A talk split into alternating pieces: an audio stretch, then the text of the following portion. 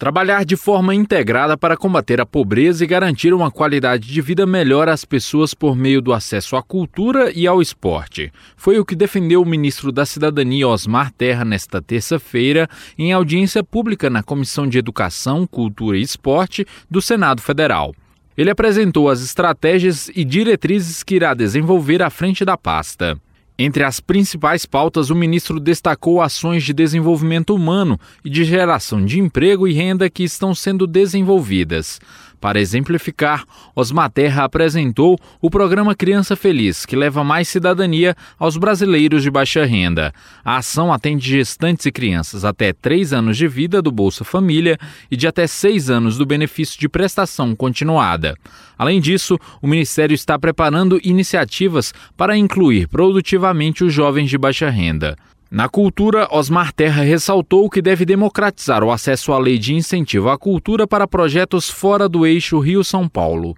Já para o esporte, o objetivo é ampliar o Bolsa Atleta para ajudar a descobrir novos talentos escondidos nos pequenos municípios, como explica o ministro. Foi uma exposição do que, que o Ministério está fazendo, da importância da integração. Isso melhora o resultado, inclusive, da, tanto da, do esporte quanto da cultura, quanto do desenvolvimento social.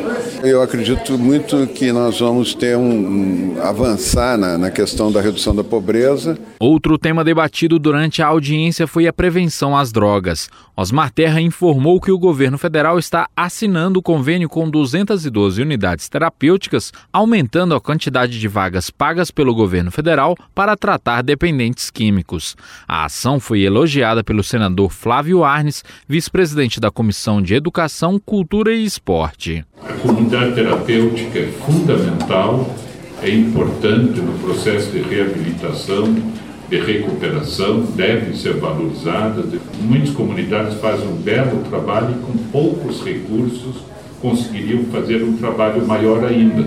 O judoca Flávio Canto e o ex-atleta de saltos ornamentais Hugo Parisi foram à audiência para acompanhar os planos do governo federal para o esporte.